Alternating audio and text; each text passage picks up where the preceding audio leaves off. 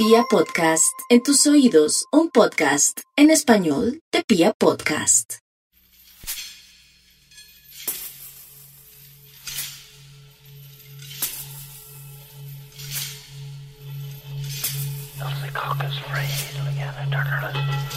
I'm here in Buchenwald. I'm here in Buchenwald. My number's on my skin.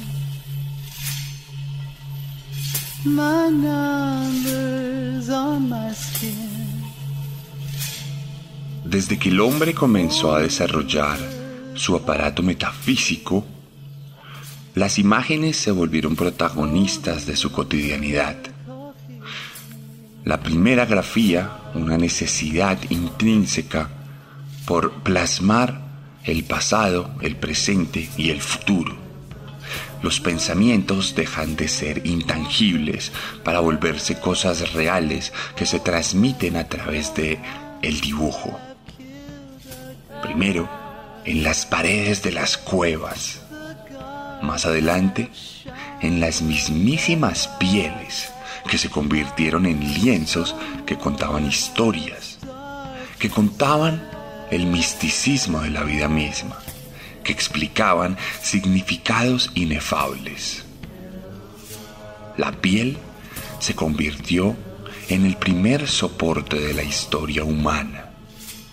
Los tatuajes entonces se convirtieron en parte de las tradiciones más grandes del ser humano.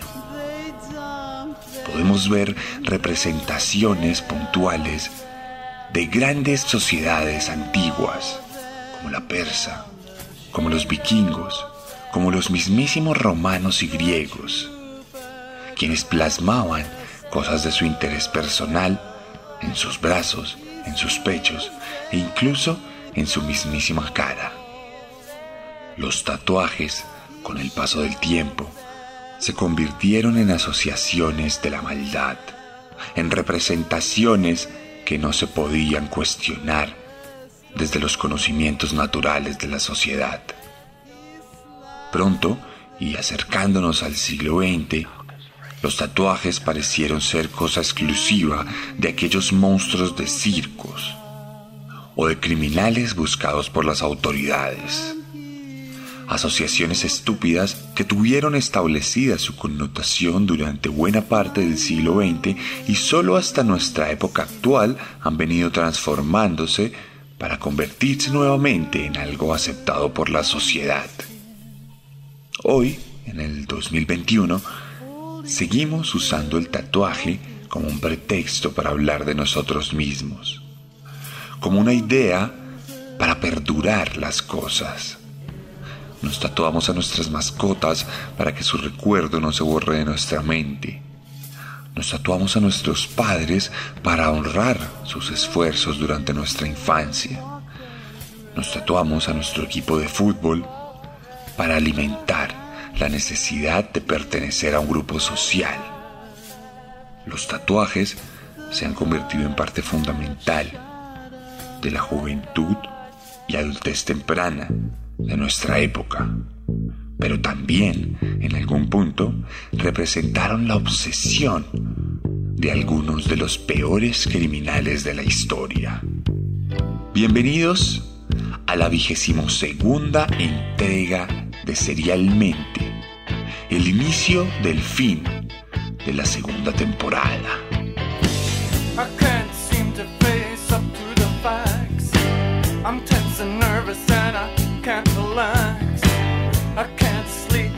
my bed.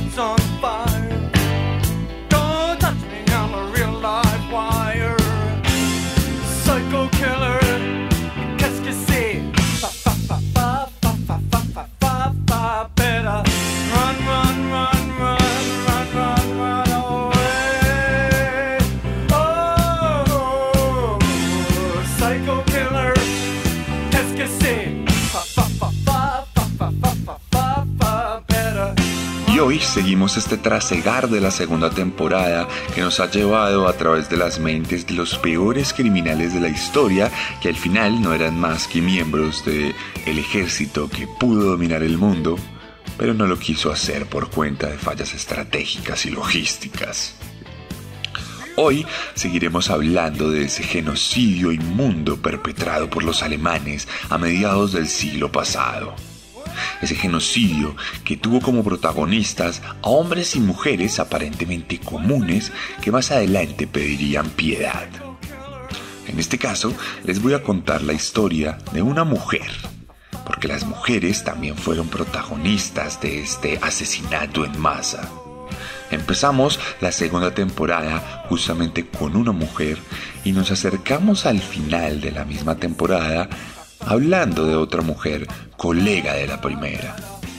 Una mujer que tuvo fijaciones y aficiones tremendas, que más adelante por cuenta del poder que ostentaba le permitieron convertirse en un monstruo.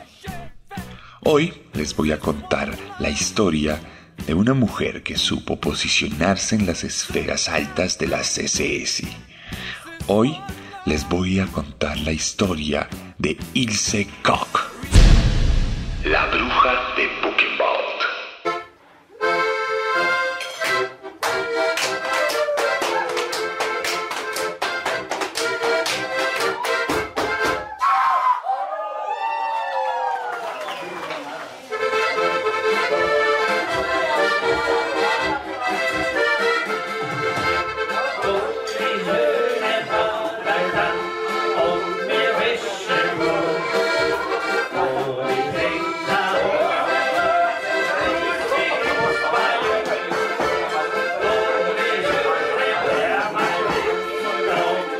Ilse Koch nació bajo el nombre de Margaret Ilse Kohler en 1906 en Dresden, en lo que por aquel entonces era el imperio alemán.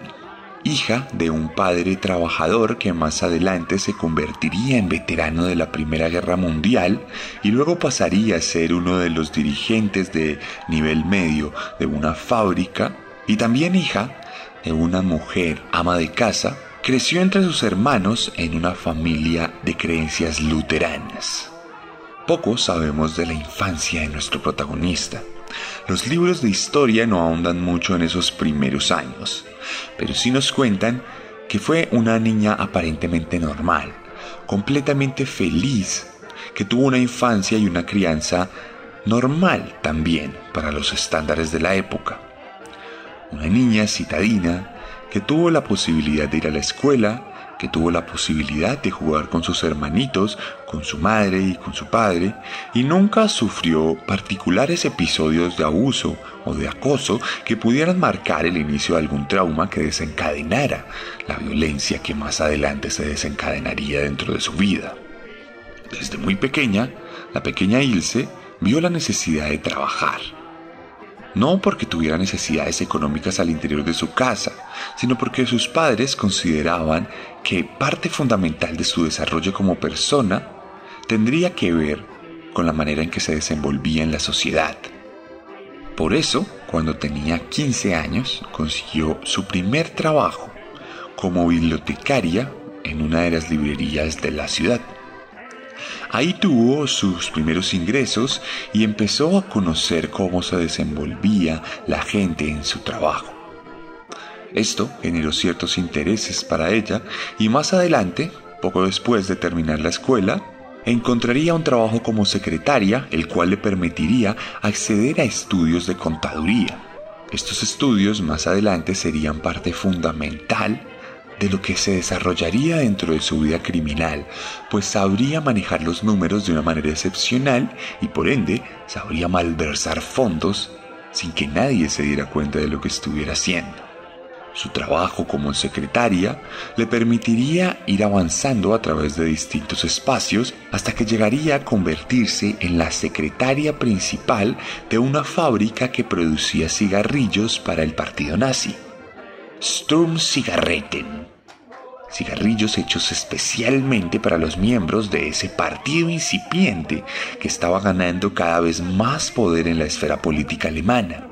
una esfera política, como bien sabemos, completamente obnubilada por la guerra anterior, pobre y con necesidades de cambio, transformaciones radicales. El escenario perfecto para partidos populistas como el nacional socialista. Y es que, en este sentido, Ilse estuvo tremendamente ligada a este partido desde sus propios inicios pues los cigarrillos que vendían con esta fábrica en la que ella trabajaba como contadora fueron fundamentales para ganarle fondos para financiar toda la carrera política que terminaría con el ascenso al poder de esta gente en 1933. Pero un año antes, en 1932, y al conocer sobre la doctrina y darse cuenta de para quién estaba trabajando en últimas, Ilse Kohler, por aquel entonces no había heredado su siguiente apellido, se unió al partido nazi recibiendo la tarjeta de membresía número 1.130.836. Esto cambiaría su vida radicalmente, pues en 1934, en medio de este ambiente del partido y de todos los mitines y de todas las actividades políticas, conocería en 1934 al que sería el hombre de su vida, Karl Otto Koch. Su futuro esposo, un hombre nacido en 1897, también veterano de la Primera Guerra Mundial, que luego de la gran inflación se había convertido en un banquero exitoso que más adelante perdería todo por cuenta de la depresión mundial que hizo que los bancos colapsaran en 1930 y un poco antes. Un hombre que por cuenta de haberlo perdido todo, también se convertiría más adelante en miembro del partido nazi, solo que en este caso ascendería tan radicalmente por los escalones de la SS que se convertiría en miembro de la élite. Dos monstruos habían configurado una relación que dejaría muchas muertes.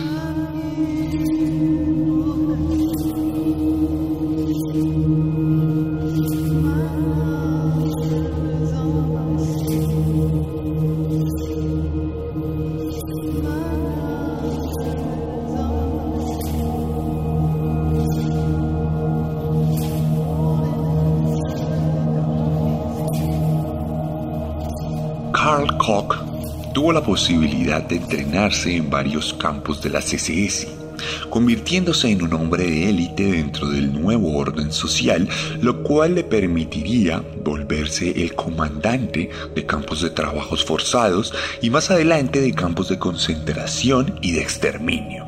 En 1935, siendo todavía el novio cándido de nuestra protagonista, se volvió uno de los comandantes de Sachsenburg, una de las cárceles más importantes de Berlín por aquel entonces. Naturalmente, toda esta esfera de poder que manejaba le resultó tremendamente atractiva a Ilse, quien pronto se convirtió en su novia amada y nunca lo volvió a abandonar, por lo menos hasta que las mismas autoridades lo separaron. De hecho, ella ya había tenido un historial de noviazgo con otro hombre de la CSS, por lo que podemos decir que se sentía particularmente atraída por el poder ostentado en esos uniformes negros, en esas calaveras y en esa iconografía tan tremendamente poderosa que han manejado los nazis y que les ha permitido, gracias a los diseños de Hugo Boss, envolverse íconos de moda dentro de la sociedad alemana de por aquel entonces. Esta cercanía les permitiría forjar una relación que en 1936 los llevaría al campo de detención de Sachsenhausen, un lugar que fue comandado por este hombre y que más adelante los llevaría a tener cierta presión social, pues tras tres años de relación, las SS esperaban que sus hombres forjaran una familia, le regalaran hijos al Reich y tuvieran comportamientos propios del alemán modelo de por aquel entonces. Y entonces, en 1937, la pareja por fin contraería matrimonio. A medianoche, en un ritual prácticamente pagano que era muy propio de las SS. Todos tenían túnicas blancas, alzaban antorchas y armaban círculos en los que derramaban la sangre del amor. Así, Ilse Kohler se convirtió en Ilse Koch. Y justo con este matrimonio llegaría un ascenso para su esposo, quien sería promovido a teniente coronel, volviéndose así una de las personas más prominentes en los campos de concentración de la fecha.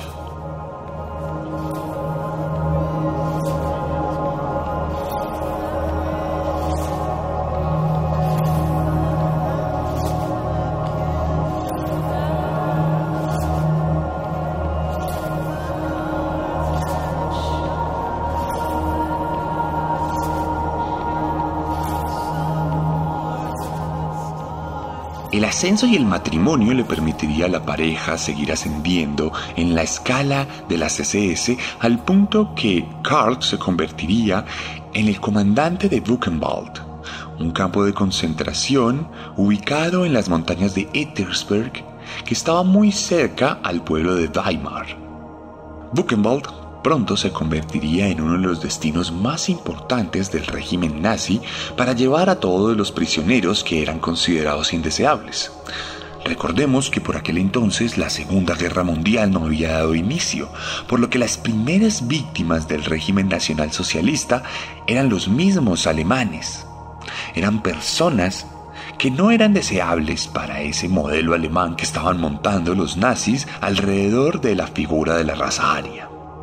Estamos hablando de homosexuales, comunistas, disidentes políticos, gitanos y por supuesto judíos alemanes, los cuales perdieron todos sus negocios y pronto terminarían marchando hacia la muerte en estos campos de trabajo, el cual, en este caso, hablando de Buchenwald, estaba presidido por nuestra pareja protagonista. Los Koch vivían en el mismo campo, vivían a las afueras en una villa construida por prisioneros, en la cual ostentaban grandísimos lujos y muestras de riqueza propias de personas que se lucraban de la muerte. Y es que aquí entra a jugar un papel fundamental el conocimiento de contaduría de nuestra protagonista, pues pronto comenzaría a desviar fondos del campo hacia sus propias arcas, robándole directamente a la CSS y al régimen. Esto unido al gran éxito de Buchenwald, que desde 1937, cuando fue abierto, tenía 2.500 prisioneros, y más adelante, en 1939, tendría 11.786 llegando incluso a convertirse en uno de los campos más grandes cuando en 1945, al ser liberado por los norteamericanos, tuviera más de 65.000 prisioneros que habían perdido la vida durante todos estos años a través de ahorcamientos, de fusilamientos, de envenenamientos o la negación de algún tratamiento médico digno, propio de los seres humanos. Buchenwald se convirtió en el reino personal de Karl e Ilse, quienes vivieron como auténticos millonarios.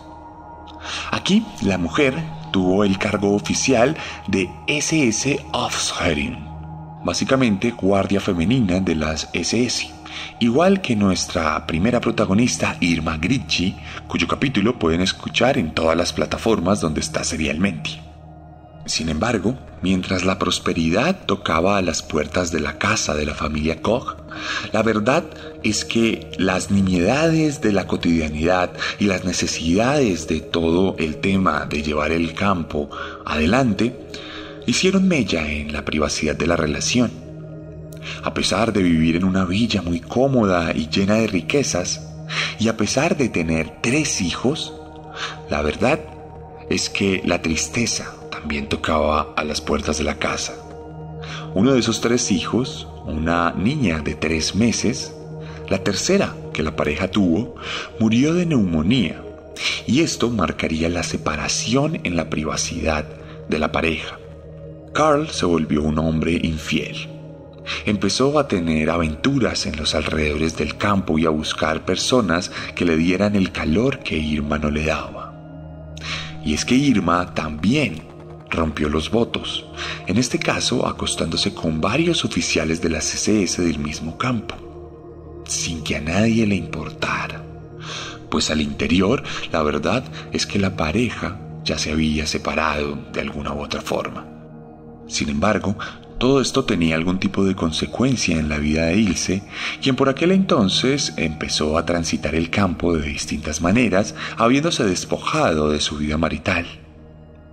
Muchos testigos aseguran que la vieron caminando vistiendo ropas que permitían verle su cuerpo mucho más de lo que se acostumbraba en la época. Le gustaba mostrar sus senos a los prisioneros, pero todo esto traía una trampa. No era que quisiera coquetear con estos indeseables, sino simplemente le gustaba jugar con ellos. Y en cuanto alguno de estos la miraba de forma lasciva o se mostraba interesado en sus atributos, ella ordenaba que fuese latigado hasta la muerte. Por lo general los castigos eran de 25 latigazos y en muchos casos era tan débil la víctima que esto bastaba para extinguir su vida. Ella misma en muchas ocasiones llevaba un látigo en su mano y golpeaba de forma indiscriminada a quien se cruzaba en su camino, solo por el hecho de poder hacerlo. En este sentido, nuestra protagonista comenzó a volverse protagonista también de asesinatos puntuales en el campo. La palabra de ella era una especie de ley para los guardias que eran de bajo rango, por lo cual, si ella lo requería, una persona era asesinada ante sus ojos para cumplir su mandato divino. Y es que la avaricia de Ilse Koch fue mucho más allá, porque no contenta con la villa que había construido, en este caso, estaba pidiendo a gritos tener un espacio para llevar a cabo sus prácticas deportivas diarias. Así que en este punto comenzó a robar directamente y ya sin malversar fondos, sin desviar fondos, sino que directamente robaba los cadáveres de los prisioneros o las pertenencias de los que recién llegaban al campo de Buchenwald. Así pudo amasar una pequeña fortuna de 250 Reichmarks, que hoy por hoy serían alrededor de 700 mil libras. Una cantidad estrambótica que le serviría para construir un gran kiosco, en el cual cada día llevaba a cabo prácticas de equitación, de tiro con arco y de otros deportes que disfrutaba esencialmente un espacio construido con el dinero de las víctimas, un espacio construido con las arcas del partido nazi. Estaba robando a los ladrones por excelencia de aquella época. Y esto, naturalmente, más adelante traería unas consecuencias que marcarían el final de su vida futuro.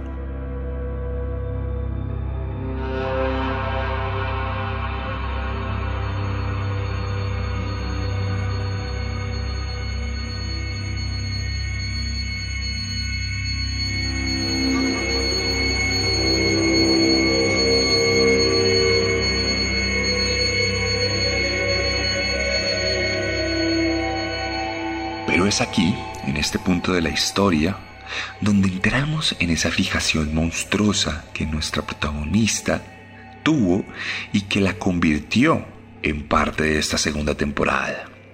Sabemos de la existencia de muchos monstruos durante la Segunda Guerra Mundial. Hemos hablado aquí sobre más de 20 de ellos y podríamos hacer una temporada inagotable por cuenta de las monstruosidades cometidas por estos psicópatas, por cuenta de los asesinatos cometidos en nombre de una nación. Pero Ilse Koch, la protagonista de hoy, tiene una particularidad que está muy conectada a la introducción de este capítulo. Ilse Koch tenía una fijación por los tatuajes. Consideraba que eran piezas de arte maestras y creyó que podía coleccionarlos. Entonces, siendo ya 1940, mientras Alemania dominaba la esfera mundial de la guerra, Ilse Koch comenzó a caminar por las calles del campo de concentración de Buchenwald en busca de personas con tatuajes. Cuando se cruzaba a alguien, ordenaba que lo llevasen al interior de las barracas donde probablemente era asesinado, para más adelante cortar su piel y desollarla, y entregarle a la mujer el trozo de piel pintada. Aquí, Ilse comenzó a coleccionar historias de vida, nombres de familiares, creencias religiosas, elementos puntuales de la vida, iconografías de poder, de soledad, reminiscencias de lo que el hombre suele amar. Pronto, la villa comenzó a llenarse de estos tatuajes, piel humana completamente cercenada, del cuerpo muerto, de algún prisionero que vio el final de su vida solo por la fijación de esta mujer con los tatuajes. Aquí, supuestamente, la justificación era que al interior de Buchenwald había un científico y sociólogo investigando sobre la relación directa que hay entre la criminalidad y los tatuajes tratando de hacer algún tipo de estudio y justificación anacrónica, como la de los nazis, en la que se pudiera identificar a los criminales por los tatuajes que llevaban. Pero aquí la única criminal real era la propia Ilse, quien no contenta con coleccionar estos trozos de piel, comenzó a hacer souvenirs con ellos. Pronto comenzamos a ver lámparas hechas de piel humana, guantes hechos de piel humana, billeteras, carteras y portalibros, todos con inscripciones de tatuajes.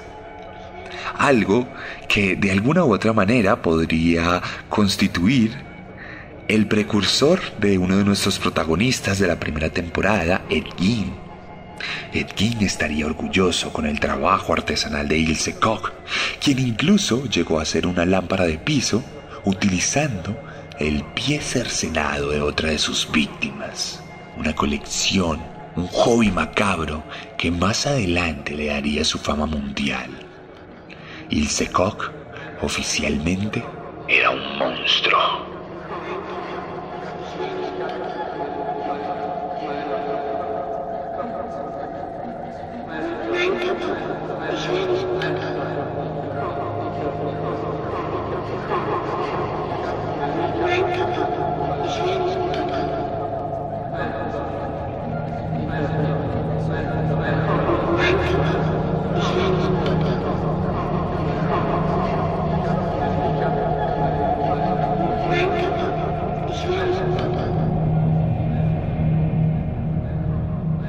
Para septiembre de 1941, durante la primera fase del ataque alemán a la Unión Soviética, Karl Koch, el esposo de nuestra protagonista, fue enviado para comandar el campo de Majdanek, uno de los primeros campos destinado para los soldados soviéticos capturados en batalla y uno de los más implacables. Sin embargo, estos campos tenían un comportamiento distinto pues sus habitantes no eran personas normales llevadas a un campo de concentración, no eran civiles, sino que eran soldados combatientes, eran soldados hostiles, personas que habían perdido la libertad por cuenta de una acción bélica y que no estaban dispuestas a bajar la cabeza de la misma manera en que lo hacía un judío abnegado que perdía la vida en los campos de concentración alemana. Por esto, en varias ocasiones hubo motines al interior del campo e incluso escapes masivos, los cuales dañarían considerablemente la reputación de Carl, quien recibiría varios juicios y suspensiones que más adelante, en 1943, le implicarían la designación de puestos administrativos, una especie de descenso en su carrera política y militar. Este descenso abriría las puertas a una investigación exhaustiva de las arcas de la familia. Y entonces las CSS se darían cuenta de que Karl Koch y su esposa Ilse Koch serían personas tremendamente inmorales que se robarían los fondos de los judíos para llevárselos a sus arcas personales. Aquí se abriría un escándalo aún más grande porque no contentos con robarse el dinero que los alemanes se robaban ya de por sí, también asesinaban periódicamente a varios prisioneros, los cuales supuestamente sabían mucha información de la corrupción llevada a cabo por esta mujer contadora que aprovechó su conocimiento de los números para darse una vida de reina. En total estamos hablando de que la pareja llegó a robarse 710 mil marcos, una cantidad que supera los millones de dólares en la actualidad. Aquí hay una disyuntiva curiosa, una ironía muy particular, y es que Heinrich Himmler, el líder de las SS, creía firmemente que su organización debía ser ejemplo para los alemanes. Creía totalmente que las SS debían tener hombres y mujeres plenamente leales, honrados y con connotaciones morales admirables para las demás personas. Aquí no tiene nada que ver la cantidad de asesinatos, aquí no tiene nada que ver los campos de prisioneros, la violación sistemática de derechos humanos, los crímenes de guerra, todo eso son cosas de las que no se habla.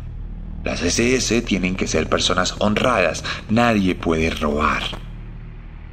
Y por eso Karl Koch fue arrestado en 1941 y más adelante llevado al mismo campo que antes comandaba en Buchenwald. En 1943, arrestados los dos, fueron llevados a juicio mientras compartían terreno con los prisioneros que alguna vez castigaron. Se descubrió entonces que el esposo de nuestro protagonista disfrutaba de asesinar a los prisioneros inyectándoles una muestra de tifus y luego dejándolos tirados a la intemperie para que murieran producto de esta enfermedad que no era tratada de ninguna manera. La investigación causó que todas las propiedades de la pareja fueran investigadas y allanadas, descubriendo grandes piezas de joyería, de oro y de dinero que originalmente pertenecían a los prisioneros, pero que debían llegar a las arcas de los nazis y fueron desviados al baúl personal de esta pareja que en 1944 terminaría su matrimonio, gracias a que Karl Koch fue encontrado culpable y sentenciado a muerte por fusilamiento. Un fusilamiento que se haría efectivo en 1945, una semana antes de que los americanos llegaran a ese campo y lo liberaran. Pero Ilse, por su lado, fue liberada por los nazis y rápidamente se fue a vivir a Ludwigsburg, una ciudad cercana donde se llevó a sus dos hijos y se dedicó a una vida de locura. Hablemos un poco del contexto de por aquel entonces. Hablemos de que el imperio alemán, el de los mil años, el Tercer Reich, pronto iba a ser destruido y pulverizado por sus enemigos. Al este, los rusos eran implacables. Los ejércitos soviéticos con sus Katyuskas y sus T-34 atacaron de forma increíble todo el frente oriental de los alemanes. Invadieron Polonia, invadieron el este de Alemania y se acercaban a Berlín. Y por el oeste, los americanos rápidamente lograron avanzar por toda Europa occidental. Liberaron Francia, Bélgica, Holanda, incluso partes del sur de Alemania, y estaban también dispuestos a llegar a territorio germano, cruzar el Rin y acabar de una vez por todas con la amenaza fascista. Todo era perdición y locura, todo en lo que Ilse había creído durante los últimos 15 años de su vida se había desmoronado lentamente. Entonces dejó a sus hijos a una tía y se dedicó a acostarse con todos los hombres que encontrara, a emborracharse e incluso a drogarse. Tuvo una vida lasciva, una vida de locura. Y entonces la guerra acabó. Supuestamente el nazismo había sido erradicado y los norteamericanos estaban mirando cómo reconstruir ese país que más adelante sería un aliado fundamental en la Guerra Fría. Ilse creyó que por fin había encontrado la libertad, pero en junio de 1945 se toparía en la calle con uno de los sobrevivientes del campo de Buchenwald, el cual la denunciaría a las fuerzas aliadas, llevándola pronto tras las rejas. El 11 de abril de 1947 comenzaría un juicio colectivo a 30 personas que habían sido miembros de la Guardia de Buchenwald. Personas administrativas, soldados, comandantes, todo tipo de ejemplares que más adelante recibirían su respectivo juicio. Aquí se harían públicas todas las maldades cometidas por nuestra protagonista, y entonces se ganaría su apodo con el que es conocida mundialmente hoy por hoy. La bruja de Buchenwald, una mujer que pronto sería condenada a cadena perpetua por parte de los americanos. Una condena producto de un juicio que en teoría fue muy justo, pues esta mujer tuvo un abogado, curiosamente judío, que trató de protegerla sin ningún tipo de éxito teniendo en cuenta las pruebas de su implacable maldad. Sin embargo, esa implacable maldad pronto recibiría un premio inmerecido, pues en 1948 la mujer fue amnistiada por los norteamericanos, quienes básicamente dijeron que ella había cometido crímenes contra los alemanes y no contra ninguna fuerza aliada, por lo cual no podían juzgarla ni condenarla de por vida a este tema de la prisión. Por aquel entonces, uno de sus hijos, muy joven aún, decidió suicidarse al darse cuenta de quién era su madre verdaderamente. Así que las tragedias eran pan de cada día en la vida de Ilse, quien recuperó la libertad en medio de las críticas fuertes del mundo entero, quienes vieron con malos ojos que se liberara una mujer que a todas luces era un monstruo. Sin embargo, esto hacía parte de la política de reconciliación de los alemanes con los norteamericanos, como bien les dije, ellos estaban buscando aliados futuros en la guerra contra los soviéticos, por lo cual decidieron reconstruir Alemania y liberar a varios de sus prisioneros, a cambio de favores políticos y militares. Ilse, que por aquel entonces ya había tenido otro hijo producto de su locura mundial, fue liberada en 1948, solo para ser recapturada, esta vez por un tribunal alemán, que nuevamente en 1951, la condenaría a morir en prisión, a cadena perpetua, en una prisión alemana, donde pasaría varios años de su vida. ¿Y qué pasó con su hijo? Básicamente le sería arrancado de sus brazos y sería llevado a un hogar de paso al sur de Alemania. Sin embargo, aquel pequeño se memorizaría el nombre de su madre real y al crecer se convertiría en un jovencito orgulloso de su linaje y orgulloso de su ascendencia, por lo cual visitaría una vez al mes, como le era permitido, a su madre en aquella prisión donde pasaría sus últimos años de vida.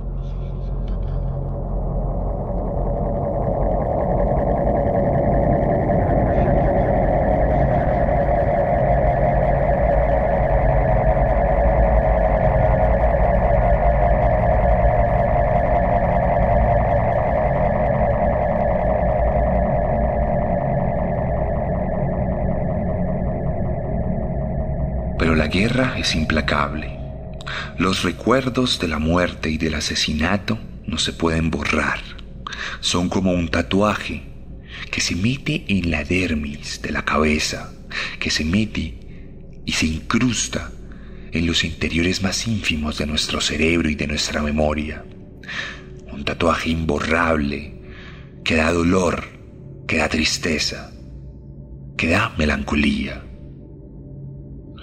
Ilse nunca pudo olvidar todas las monstruosidades que cometió. Cada noche que pasaba en aquella prisión era una noche de sufrimiento. La salud mental de la mujer se fue degradando poco a poco. Cada día que pasaba era un tormento para ella misma. Gritaba y afirmaba que sus víctimas de Wochenwald la estaban acechando, que esperaban que fuera de noche para violarla y destrozarla lentamente para que pagara por todo su sufrimiento. Los judíos volviendo de las tumbas y convirtiéndose en victimarios de su propio verdugo. Todo esto fue insoportable para la mente destruida de nuestra protagonista, que el 2 de septiembre de 1967, tres semanas antes de cumplir 61 años, se colgó en su prisión, suicidándose en su celda y dejando abandonado a su hijo, quien desde entonces y hasta el fin de sus días trabajó horas y horas por reconstruir la fallida imagen de su madre, por buscar un poco de empatía y por tratar de explicar que no fue más que un eslabón, que un engranaje en una maquinaria de guerra que no podía evitar tanta matanza y tanto dolor. La bruja de Buchenwald murió aquel 2 de septiembre, pero su memoria ignominiosa nos persigue como un tatuaje hasta nuestros días.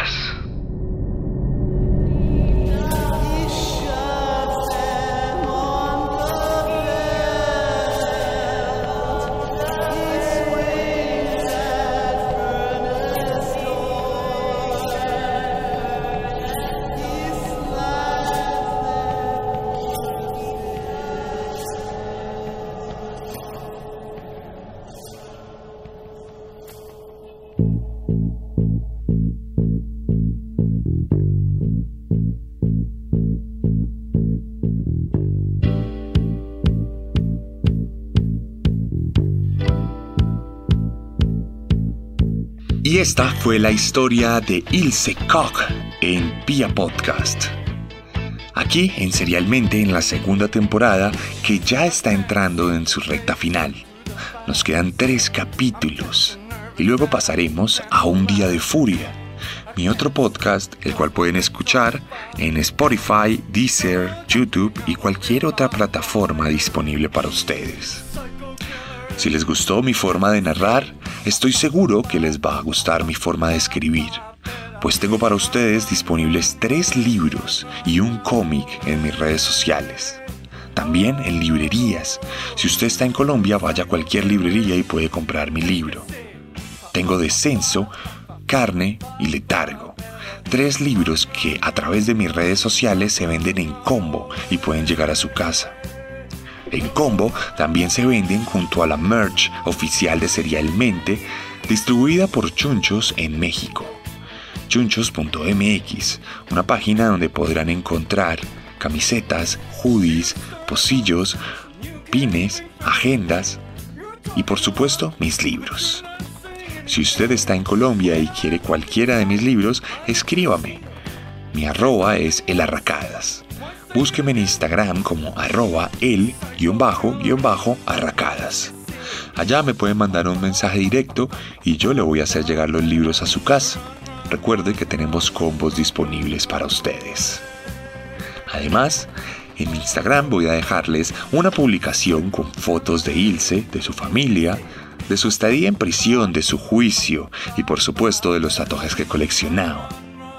Espero que ustedes lleguen allá y me comenten qué les pareció el capítulo y me comenten si tienen tatuajes, si quieren tener tatuajes o qué opinan de la gente tatuada.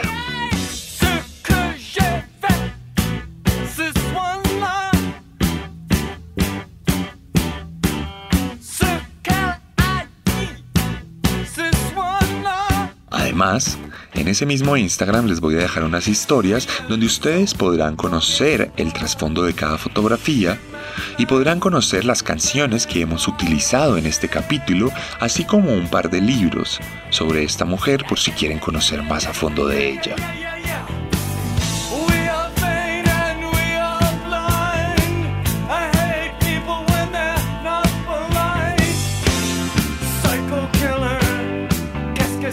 No siendo más, nos vemos la próxima semana con un nuevo monstruo. Porque recuerden que siempre podemos ser peores.